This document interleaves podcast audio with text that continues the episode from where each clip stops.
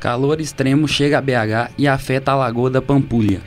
A Copasa alerta para risco de falta de água na região metropolitana de Belo Horizonte.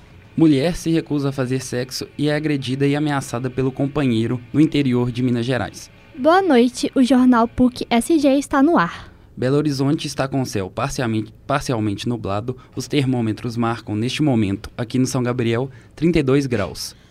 Uma intensa onda de calor atinge o Brasil inteiro neste momento e na capital mineira não seria diferente. Com mais detalhes, a repórter Helena Antunes.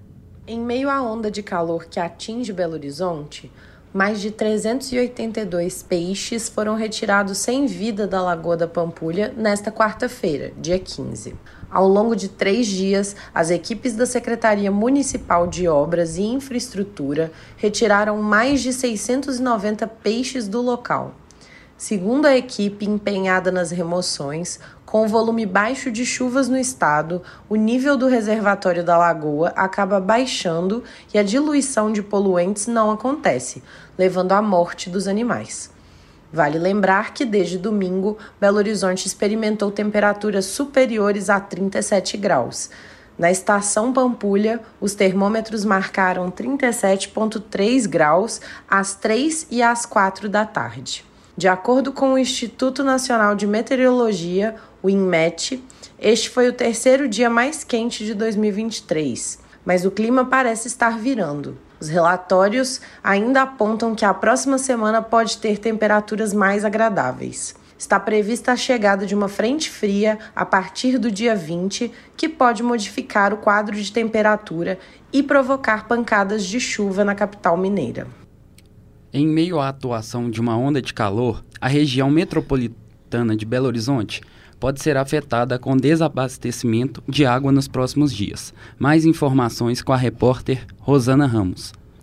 Segundo o comunicado divulgado nesta terça-feira, 14, pela companhia, o consumo da população aumentou, em média, 20%, o que pode levar à intermitência no abastecimento de água nos próximos dias. A questão deve afetar principalmente cidades mais distantes do sistema produtor de água, como Esmeraldas, Igarapé, Lagoa Santa, Mateus Leme, Pedro Leopoldo, Ribeirão das Neves, Santa Luzia e Vespasiano. A companhia ressalta que isso se deve exclusivamente à elevação brusca do consumo. Explica. Segundo a Copasa, o sistema de produção de água está normalizado e operando em nível máximo. Além disso, o nível dos reservatórios que compõem o sistema para a Alpeba, responsável pelo abastecimento de água em toda a Grande BH, está em 71%. Mesmo com a produção máxima, podem ocorrer desabastecimento localizados, em função do alto consumo, que causam desequilíbrio no sistema. Contamos com a parceria da população para reverter esse quadro. Altera o alerta o superintendente da Copasa. Mais um caso lamentável e revoltante de violência contra a mulher ocorre no interior de Minas Gerais. Uma mulher de 30 anos foi agredida pelo companheiro de 36 após se recusar manter relações sexuais com ele. Além disso, a vítima foi mantida em cárcere privado. Mais informações com o repórter Luiz Barcelos.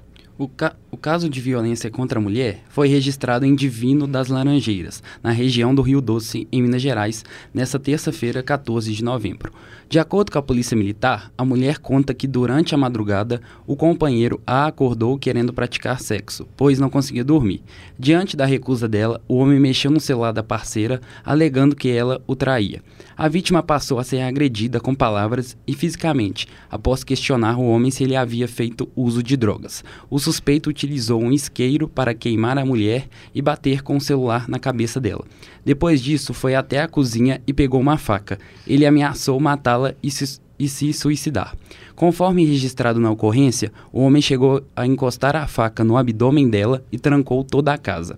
O suspeito só desistiu de praticar o homicídio, pois a vítima chorava bastante. Em determinado momento, o agressor saiu de casa e esqueceu a porta aberta. A vítima aproveitou e fugiu para a residência de uma amiga. O suspeito perseguiu a mulher e chegou a pular o muro da casa da amiga da vítima. No entanto, ele foi repreendido pela moradora. O homem deixou o celular da companheira e as roupas dela antes de fugir. A vítima contou que já foi agredida outras vezes, mas não denunciava o parceiro, pois o perdoava. Buscas foram realizadas pela cidade e o homem acabou sendo localizado e preso. A mulher foi levada para o hospital, enquanto o suspeito para a delegacia de governador Valadares. E chegamos ao final do jornal PUC-SG. Apresentação: Luiz Barcelos e Letícia Acerbi.